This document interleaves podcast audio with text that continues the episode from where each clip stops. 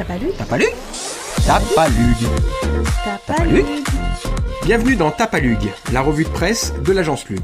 Chaque semaine, on vous programme des informations fraîches mais pas trop, en lien avec nos métiers, le contenu, les réseaux sociaux, l'influence et les relations presse.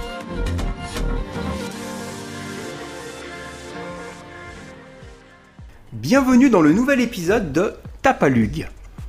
Cette semaine, on a des envies de voyage. Oui, on le sait, les vacances sont finies, tout le monde a repris, mais nous, on va vous dépayser grâce à l'information. Alors pour commencer, direction les États-Unis, où le joueur de tennis Riley Opelka a écopé d'une amende de 10 000 dollars à cause d'un logo trop gros. En effet, le logo de son sac de sport mesurait 12 cm, alors que les règles de l'US Open limitent ses dimensions à 10 maximum. Une petite erreur avec de grandes conséquences.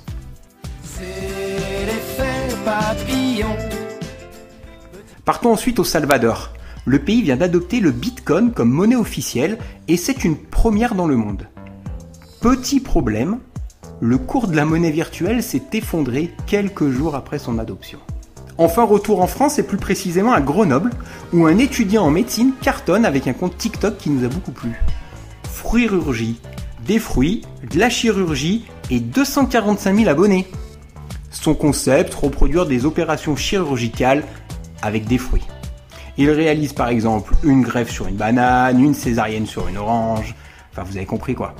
Façon originale de vulgariser la médecine. On espère que ce rapide tour du monde vous a plu. On se retrouve la semaine prochaine.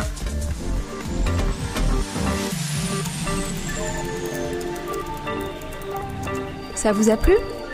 Rendez-vous la semaine prochaine pour découvrir un nouveau podcast de l'agence Lug.